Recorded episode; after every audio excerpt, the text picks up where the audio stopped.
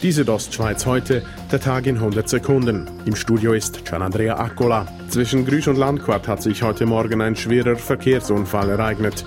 Zwei Autos sind frontal miteinander kollidiert.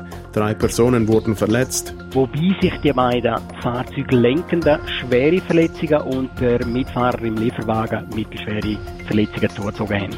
Sagte Polizeisprecher Roman Rüegg. Der Nationalrat will den Versicherungsmaklern einen Riegel schieben oder hat eine Motion angenommen, die Anrufe von Maklern zur Gewinnung von Neukunden verbietet. Ein Entscheid, der auch von den Versicherungen begrüßt wird, sagt Verena Nold von Santé Suisse.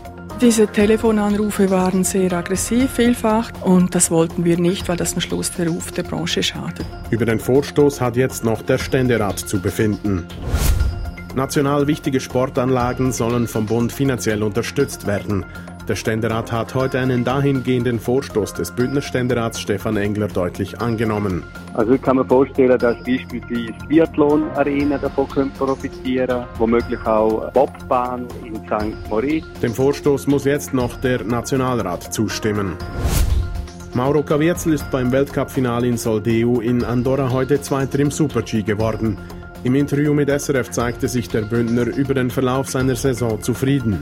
Ich kann sicher, sicher sehr viel mitnehmen und jetzt habe ich trotzdem äh, über drei Disziplinen ich können vorne mitmischen und das ist für mich wirklich eine super, super Saison. Gaviezel schloss so den Super-G-Weltcup auf Rang 3 ab. Den Tagessieg und die kleine Kristallkugel holte sich der Italiener Dominic Paris.